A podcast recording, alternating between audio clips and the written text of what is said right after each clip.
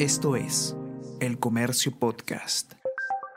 Mi mentor fue el, en oncología fue el doctor Andrés Solidoro, un tipo extraordinario, de una personalidad muy especial, pero extraordinario, extraordinario. El, ya el sumum de, este, de estos contactos fue el trabajar en Estados Unidos con realmente, Bruno, gente genial, no, no gente normal, gente genial.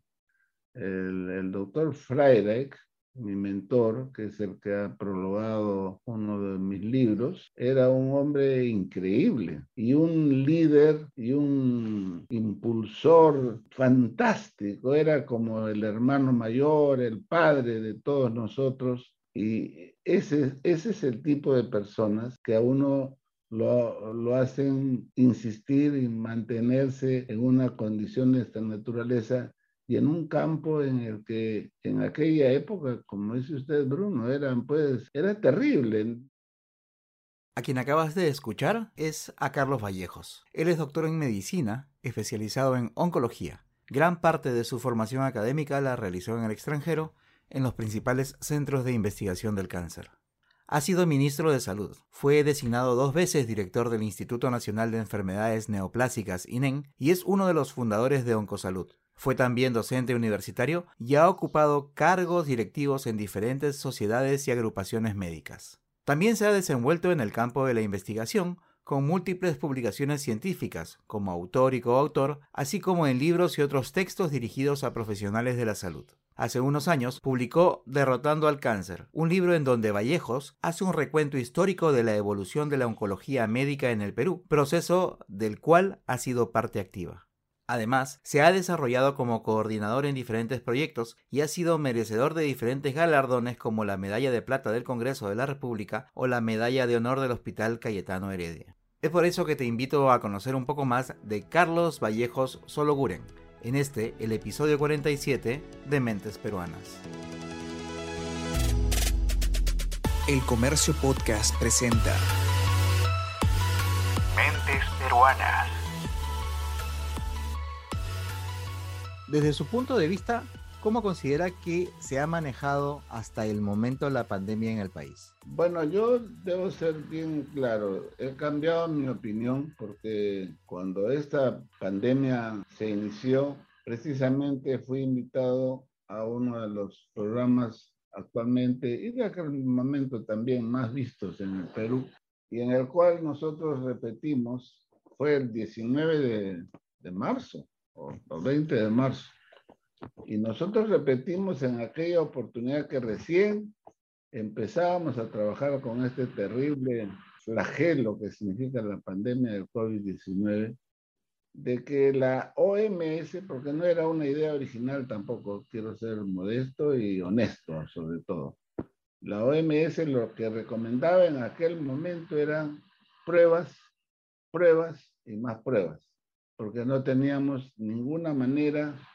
de controlar o prevenir esta enfermedad de una manera más activa que determinando quién estaba infectado y poder hacer la cuarentena dirigida hacia esa persona y sus grupos que lo acompañaron. Sin embargo, eh, no obstante que este fue un lema que se repitió siempre desde el programa de televisión de Philip Butters, eh, no se pudo cumplir de modo que me he sumado siempre a las críticas del pésimo manejo que hubo sobre todo, no en la primera etapa, porque en la primera etapa no sabíamos cómo manejar esta situación, pero sí en una segunda etapa, este aislamiento, esta reclusión, eh, no, no, no condujo a nada prácticamente, el retraso en la puesta en práctica de los, de los descartes por pruebas moleculares que son las realmente efectivas hasta la fecha, y, y, también el retraso en la compra de, o compromiso de compra de vacunas. O sea, no podemos negarlo y tenemos que ser muy, muy, muy honestos, no críticos, sino simplemente honestos. No fue un buen manejo. Ahora yo no condeno a nadie porque este, en estos problemas no hay que politizar, hay que actuar con serenidad y orientar a la población. Sin embargo, eh, cuando ha llegado a, dirigir la gestión, el Oscar Ugarte, mi amigo, mi gran, gran amigo, pero no porque sea mi amigo, sino porque es un personaje eh, de la salud pública, es un hombre con una experiencia de muchísimos años, reordenó las cosas y es el producto de su trabajo, su sacrificio, eh, con todo el equipo que dirigió y que fue apoyado por el doctor eh, Alan Wagner, es que nosotros ahora estamos con un programa de vacunación que es bastante efectivo, eh, que no tienen mejores respuestas por la actitud de las personas. Es un público reticente que necesita más instrucción, eh, no, no, no, no atemorizar, sino ser educados para que acudan y cumplan con los programas trazados eh, por, este, por las autoridades actuales para poder llegar, poder llegar a los a los eh, eh, cifras y porcentajes indispensables que nos permitan entrar en una inmunidad de rebaño, que es lo que realmente nos va a dar la tranquilidad que necesitamos en Perú y en todo el mundo. De modo de que es una, una buena política, necesitamos más propaganda, más eh, campañas para que la gente deje de tener el temor y entienda de que no hay vacuna mala. Como se dice, la única vacuna mala que hay es la que no se aplica.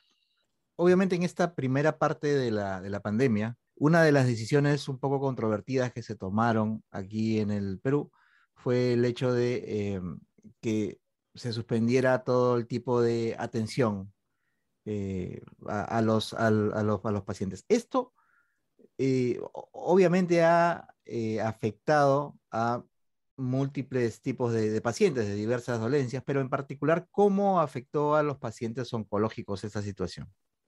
Muchísimo, muchísimo, porque en primer lugar aumentaron las muertes, que no tienen costo. La muerte de una persona no se puede calcular en términos económicos. Eh, y el otro problema que sí se calcula en términos económicos es el hecho de que el cáncer en estadios avanzados, que ya es un problema de salud pública en nuestro país y en los países en desarrollo, se vio tremendamente afectado por esta política tan radical que se utilizó, aumentando el índice de cáncer avanzado, con dos resultados trágicos. Número uno, aumentando las muertes y el otro resultado también muy importante para economías como las nuestras, aumentando los costos de los tratamientos.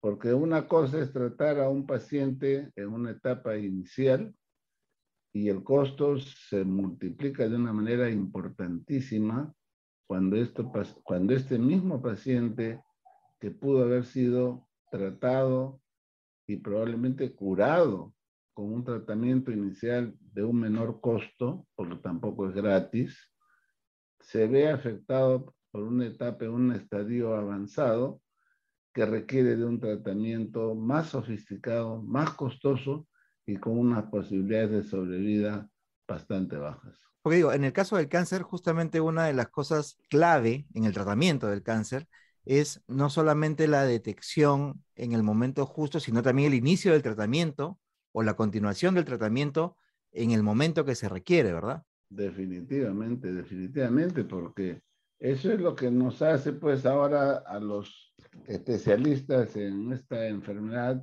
eh, ser orgullosos y mostrar cifras eh, que se generalizan, porque con la difusión del conocimiento eh, a un tiempo simultáneo y, parece mentira, también hay cosas interesantes como las que acaban de ocurrir, la participación virtual en todas las reuniones de primer nivel que ocurren en el mundo respecto a todas las especialidades, a todas las actividades y en particular en el cáncer.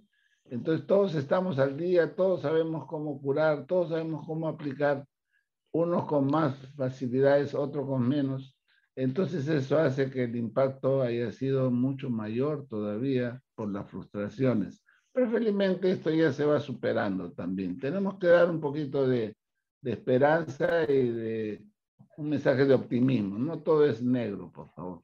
Y, justamente sobre eso, ¿qué mensaje se le podría dar a los pacientes oncológicos con respecto a lo que se viene en el futuro de corto y mediano plazo, teniendo en cuenta de que si bien la vacunación está avanzando, eh, pero parece, todo indica que vamos a tener todavía un tiempo más la pandemia con, con nosotros, eh, de repente no con tanto impacto como hasta ahora, pero que va a continuar. ¿De qué manera deben afrontar desde su punto de vista los pacientes oncológicos estos años que se vienen? Bueno, los pacientes oncológicos tienen que tener en consideración que deben estar vacunados, todos, sin excepción y sin ningún temor, porque a todos los pacientes con cáncer se les debe vacunar al igual que a la población general. Esa es la condición número uno, porque nadie, nadie en este momento puede decir hasta cuándo vamos a sufrir de esta bendita pandemia, porque esa es otra de las grandes crisis o situaciones difíciles de superar todos los días se descubren cosas nuevas respecto al COVID. Es algo terrible, es una enfermedad en la cual establecer juicios eh, y, pronósticos es sumamente difícil. Entonces cada uno tiene ya que eh, aprender a defenderse por sí mismo. Hay reglas muy bien establecidas que debemos cumplir. Y dentro de la población de los pacientes con eh, posibilidad o riesgo, como cualquiera, cualquier habitante del mundo, por favor, pero obviamente aquellos que tienen hábitos de vida nocivos y que aumentan de esta manera el riesgo de adquirir una enfermedad de esta naturaleza, tienen que esforzarse por mejorar y si no es así, no olvidar de que hay que hacerse los despistajes el despistaje del cáncer es el método más económico y más efectivo para luchar contra esta enfermedad. No existe ningún otro método, no obstante todos los conocimientos que se han desarrollado en el diagnóstico de la enfermedad y la identificación de tratamientos modernos como las terapias blanco y otras cosas. Hay que insistir sobre el despistaje del cáncer, la evaluación de acuerdo al riesgo y de acuerdo a la edad. Eso es algo importantísimo y que tiene que hacerse en líneas paralelas al control del COVID. Nadie puede bajar la guardia respecto al COVID, pero no bajar la guardia respecto al COVID significa tampoco bajar la guardia en referencia a los exámenes de prevención y mejorar los hábitos de vida. Pero mucho más difícil considero yo que es hacer que un fumador deje de fumar, que un obeso tenga eh, eh, cambios, en eh, pueda establecer cambios en sus disciplinas, en sus hábitos. Lo más útil y menos difícil para la población significa cumplir con los exámenes de despistaje que son ofrecidos en casi todo el país y que tienen que ser impulsados también por medios importantes y serios como el vuestro que me está brindando esta oportunidad para dar estas declaraciones. Usted cuando era pequeño, ¿qué cosa quería hacer de grande? He sido un niño viejo. Eh, siempre quise ser doctor, siempre. Factor imitativo, porque yo no tengo familiares médicos, pero factor imitativo. Y siempre he sido un poco estudioso y me he orientado hacia la parte de las ciencias en el colegio. Fue una una orientación que, se fue fomentando a través de los años, hasta que llegó un momento en que tuve que decidir y confirmé que mi vocación era la medicina. Y cuando toma esa decisión, ¿cuáles habían sido sus, o cuáles eran sus, sus alternativas en el momento, digamos, para estudiar medicina? Bueno, eh, lo que sí tuve claro desde un primer momento es de que yo no iba a ser cirujano. El cirujano es un especialista al cual yo respeto muchísimo y le tengo también una sana envidia. Es gente que tiene una destreza que es única, es un don de a los cristianos, a los creyentes es un don divino, para los demás será un don simplemente. Eh, y también un estado físico muy bueno para permanecer de pie horas interminables en la sala de operaciones y una sangre fría eh, espectacular, decidir la vida de una, tener la vida de una persona literalmente en sus manos. Ese es un ejemplo. Y yo nunca tuve las eh, capacidades o la capacidad, mejor dicho, de poder cumplir con esos, con esos fines tan nobles como los que tienen los cirujanos. Así que siempre me orienté hacia la parte clínica, digamos. Ahí no tuve dificultad.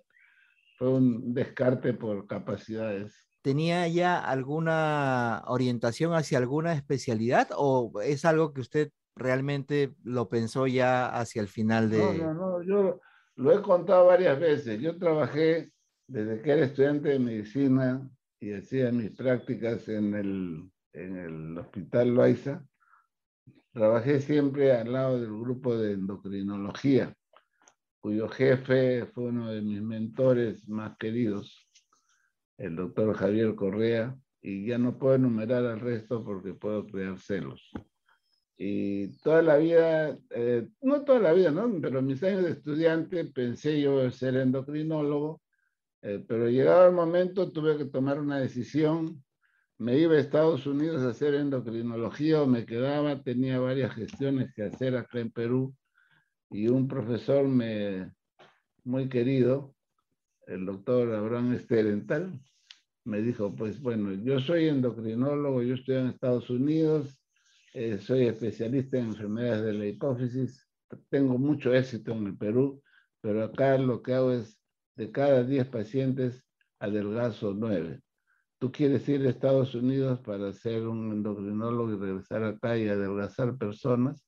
Es un mensaje muy, muy directo que me hizo repensar un poco y yo también eh, había estado siempre muy impresionado de las lecciones recibidas en el Instituto Nacional de Enfermedades Neoplásicas y me, me gustaba mucho, como hasta ahora, eh, lo que significa el desafío, el tener que estudiar, el tener que luchar, el tener que, que, que vencer algo o, o, tratar de vencer. Eso, esos desafíos siempre me, me, me, atrajeron y es por eso que me quedé en, en, el INEN haciendo la residencia de medicina, o sea, de quimioterapia. Teníamos solamente 10 drogas para utilizar, no curábamos prácticamente a nadie, excepto algunos niñitos con linfomas y leucemias. Todo lo que hacíamos era dar tratamientos paliativos, por eso es que teníamos tan mala fama, pues la quimioterapia, ya te has muerto, ¿para qué vas a ir? Te van a envenenar. Pero ese, ese es el challenge, ese es el, de, perdón, la, la, la, claro, claro. palabra, es el desafío y es lo que eh, me motivó y tuve muchísima suerte porque fui a trabajar al MD Anderson, uno de los hospitales en el cual se desarrolló la oncología médica y trabajé al lado de gente que si no tuvo el premio Nobel fue por razones políticas, más no científicas. Durante su etapa de pregrado, ¿hubo alguna, algún momento en el que sintió que de repente las cosas se le complicaban demasiado? Eh, que de repente lo hizo dudar de que la, la decisión de haber ido por esa carrera era la adecuada, o por el contrario, todo pasó de una manera manejable que, que, hizo que su, su, entrenamiento inicial sea, sea bueno, una buena etapa. Insisto en que no quiero aparecer en esta entrevista como un beato. ¿eh? Yo soy católico practicante, creo, pero tampoco es que me flagele. Pero realmente Dios me dio mucha fuerza porque uno llega a situaciones límites en el desarrollo de esta práctica y sobre todo con tantos fracasos. Teníamos muchos, muchos, muchos fracasos. Mucha gente eh, realmente muy linda.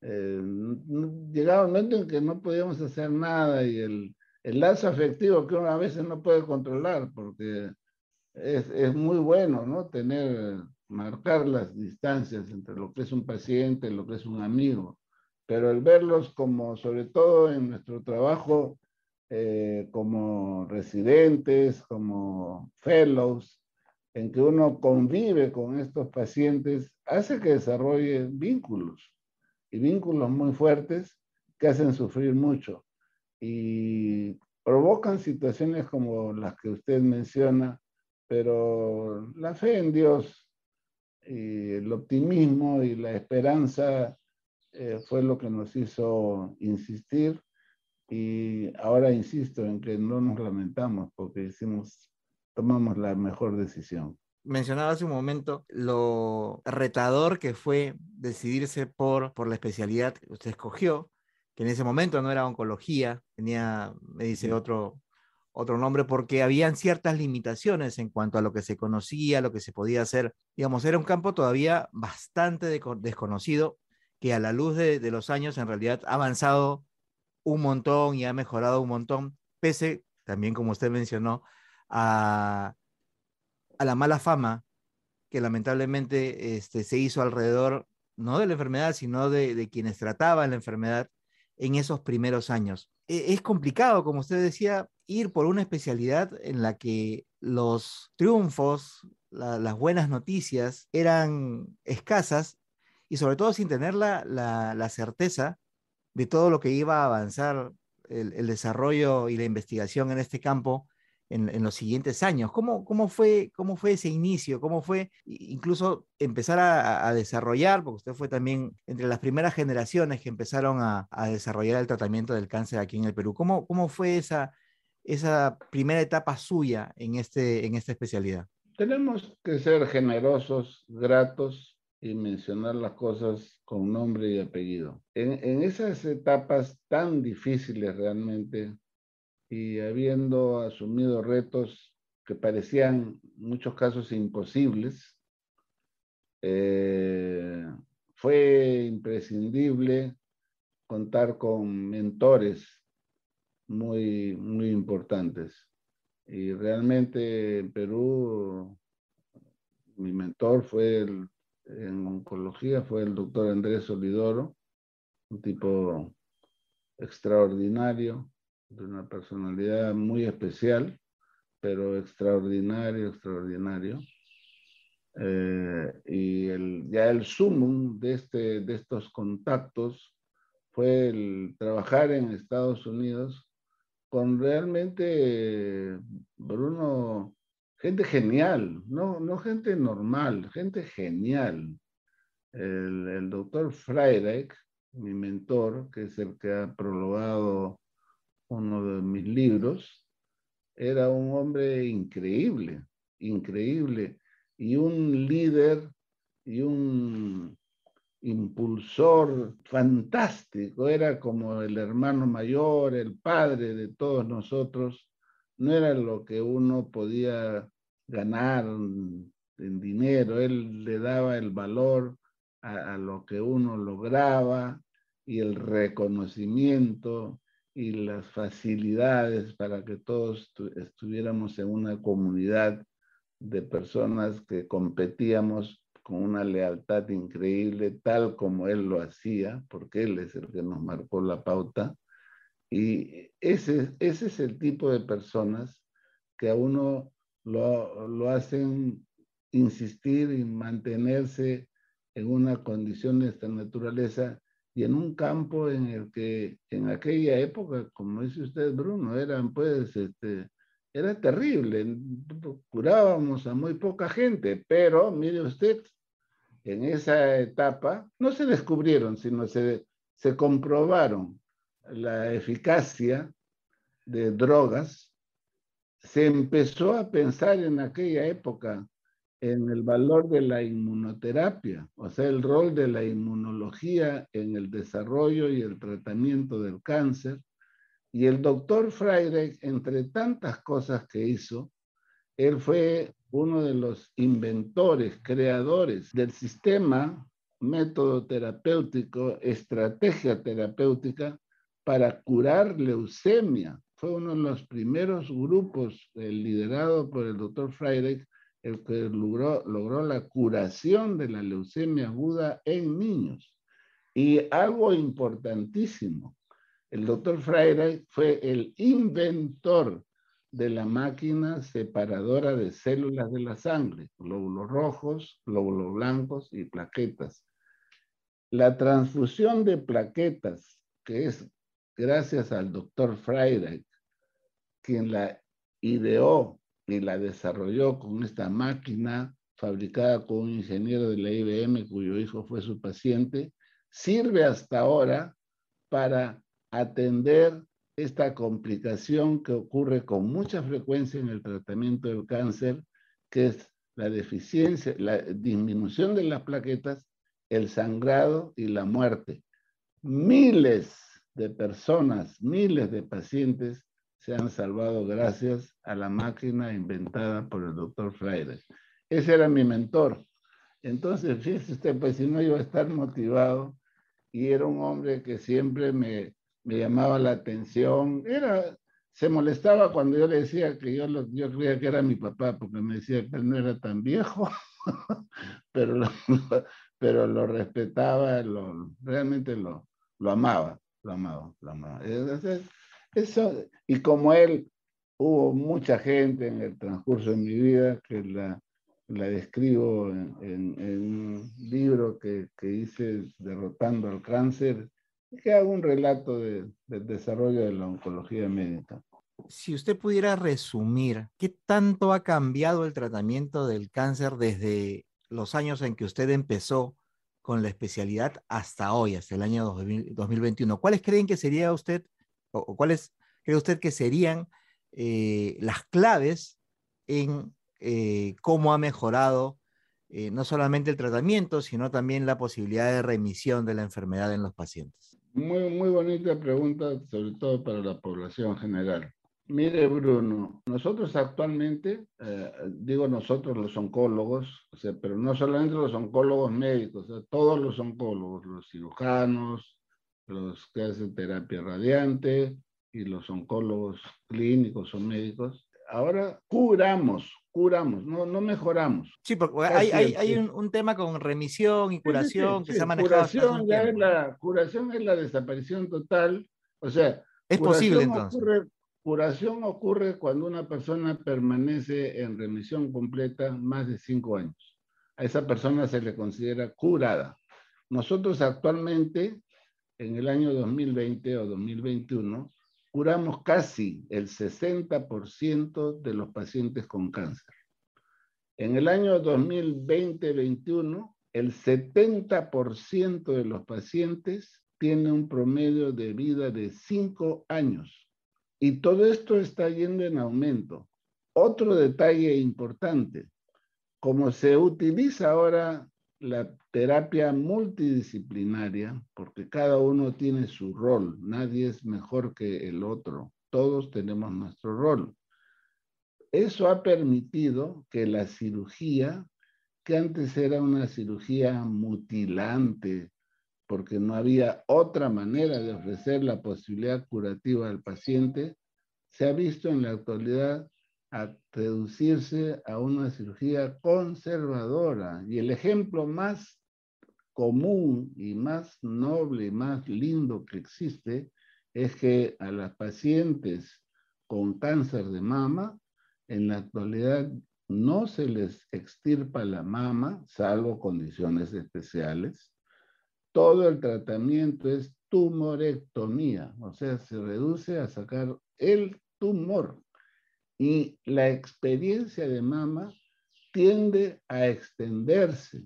¿Por qué? Porque se combinan todos los tratamientos. ¿Y todo esto qué cosa da como resultado? En primer lugar, mayor índice de curación, como le he dicho. aumento de la sobrevida. Aquellos que no se pueden curar viven más de cinco años y viven una vida aceptable.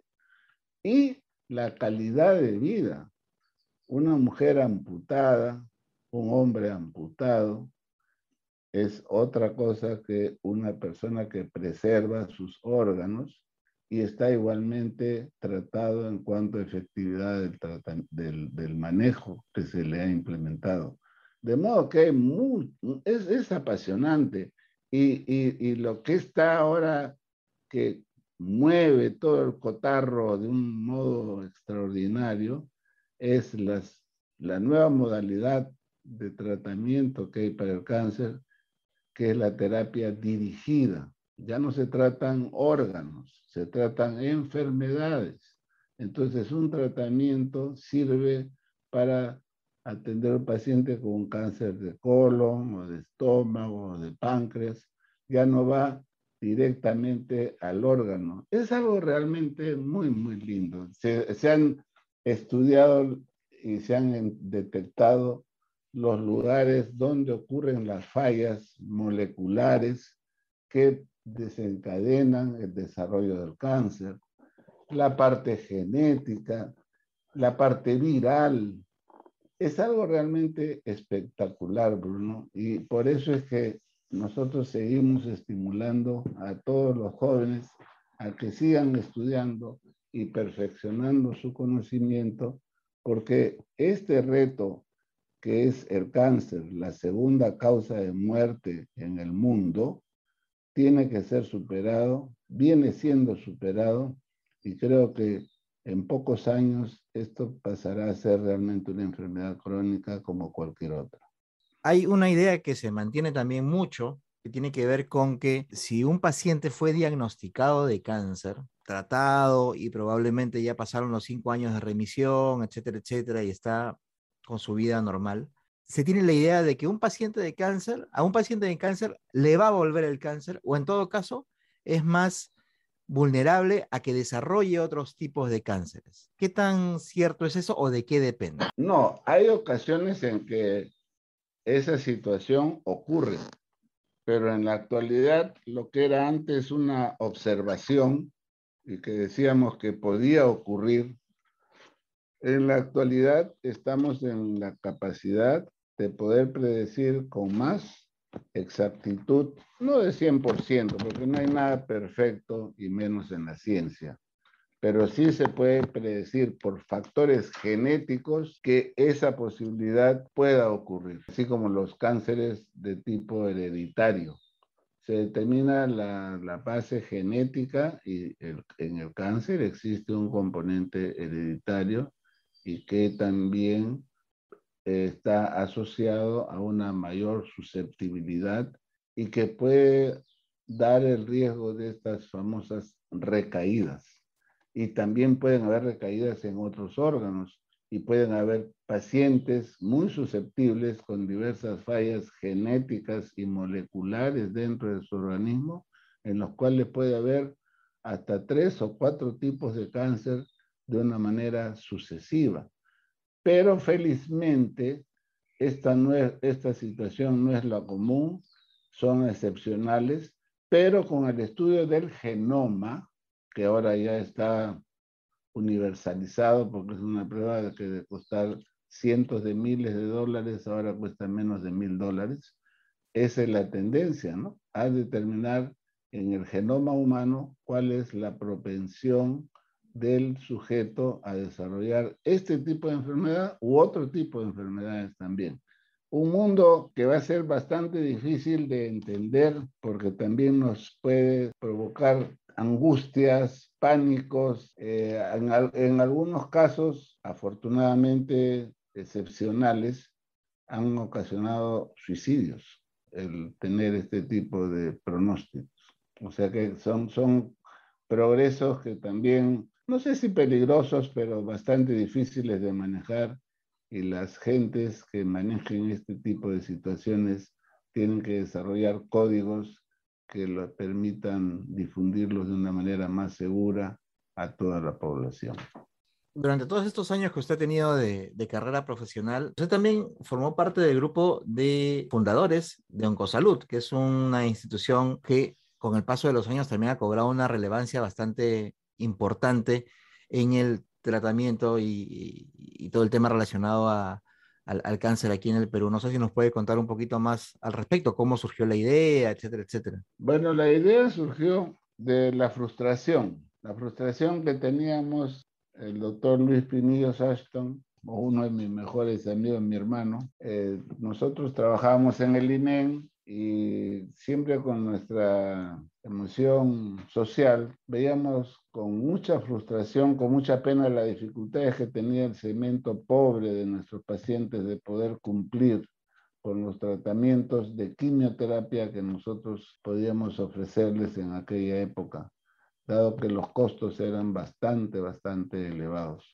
Entonces siempre pensábamos nosotros qué podríamos hacer, qué haremos, porque hemos, hemos trabajado pues como peruanos, ¿no? Por, por, por, por, los peruanos. Y un amigo nuestro tenía una prepaga en Chile que nos sirvió de modelo para que nosotros pudiéramos, juntándonos con dos expertos en economía y manejo de seguros, determinar un plan que pudiera cubrir a los pacientes con un pago ínfimo. ¿Por qué? Porque también los pacientes asegurados en aquella época, hablo de fines del 80, el tope máximo que daban para cubrir pacientes con cáncer era 5 mil soles, creo, 5 mil dólares. No recuerdo con precisión, disculpen ustedes. Entonces se, creó este programa, un dólar al mes y pagábamos todo, cubríamos todo. Nos, nos dijeron que estábamos locos, que estábamos organizando una pirámide que íbamos a estafar a medio mundo. Fuimos bastante criticados y también combatidos eh, de otra manera, de otras maneras, no, para lo cual no podemos perder tiempo en una entrevista tan importante como esta. Pero el producto es que esta empresa que empezó en el año 89 actualmente tiene casi un millón de afiliados. Hemos curado a más de 14 mil personas. Estamos acá y somos ahora parte de una empresa de salud eh, muy importante como es AUNA. Y el modelo de Oncosalud se pretende en estos momentos ampliar y aplicar de la manera que corresponda, naturalmente, a otras enfermedades crónicas que también constituyen otro gran problema de salud en nuestro país. ¿Cuáles consideraría usted que han sido los puntos más positivos y los puntos más negativos con los que usted se ha encontrado durante su vida profesional? Los puntos más positivos, ya lo mencioné, mis mentores, mis ejemplos que me han marcado junto con mis padres una línea de vida, una conducta en el desarrollo de mi ser.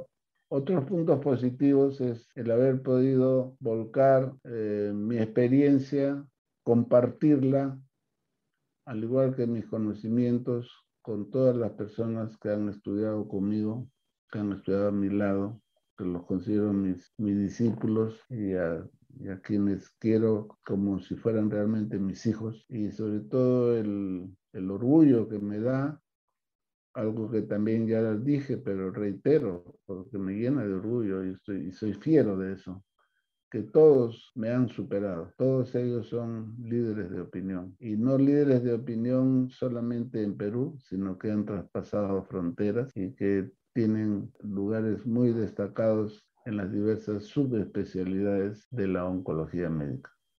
Este, otro punto también muy, de mucha felicidad, pero es una entrevista personal, es lo que es mi hogar. Tengo un hogar muy lindo, tengo una, una esposa maravillosa, unas hijas increíbles y unos, unos nietos encantadores que son los que estimulan mi, mi ansia de seguir viviendo y y de mantenerme en actividad para que esto pueda ser posible el más largo tiempo y espacio que yo pueda dar.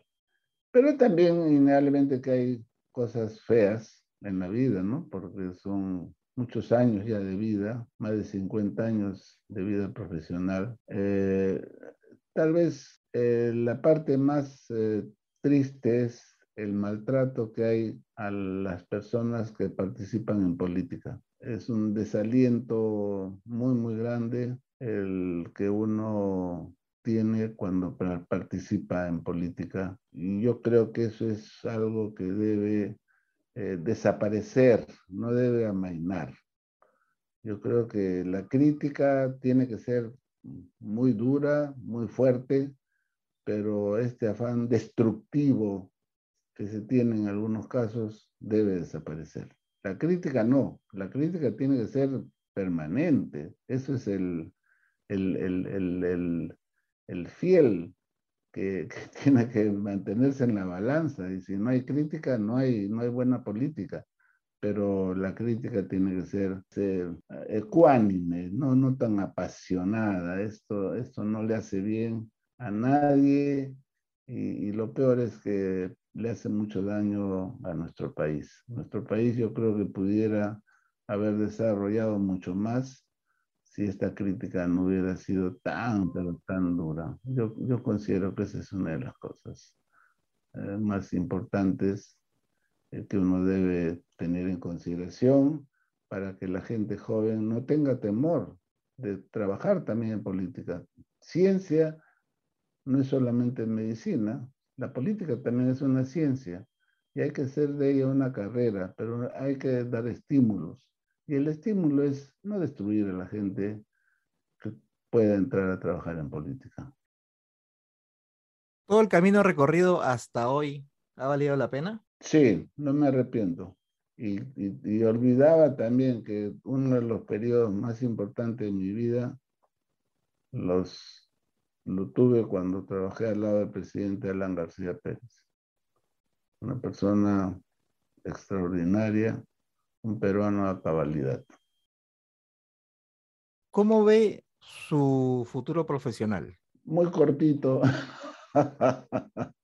ya con esto ya estoy un poquito de salida, pero no quiero colgar la bata. Yo todavía sigo trabajando porque considero que es una de las mejores maneras como me mantengo activo eh, eh, científicamente y eso es un, motor para mí porque yo no he sido deportista, eh, pretendo a veces ser pianista, pero como dicen, loro viejo no aprende a hablar, un viejo tampoco aprende a tocar piano, pero de todas maneras chapaleo.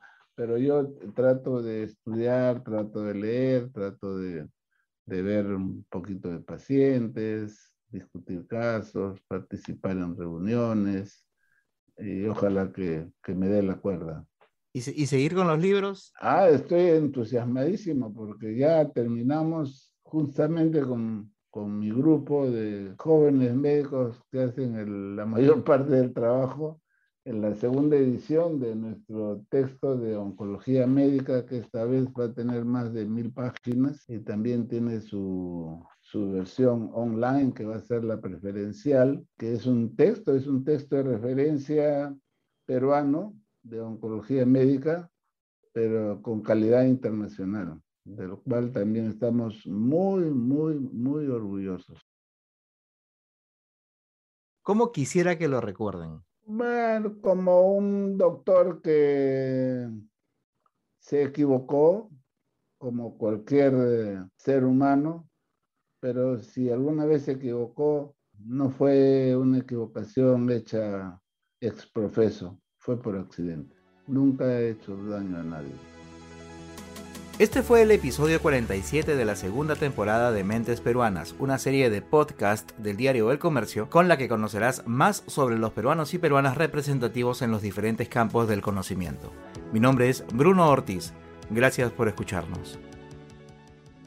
Esto es El Comercio Podcast.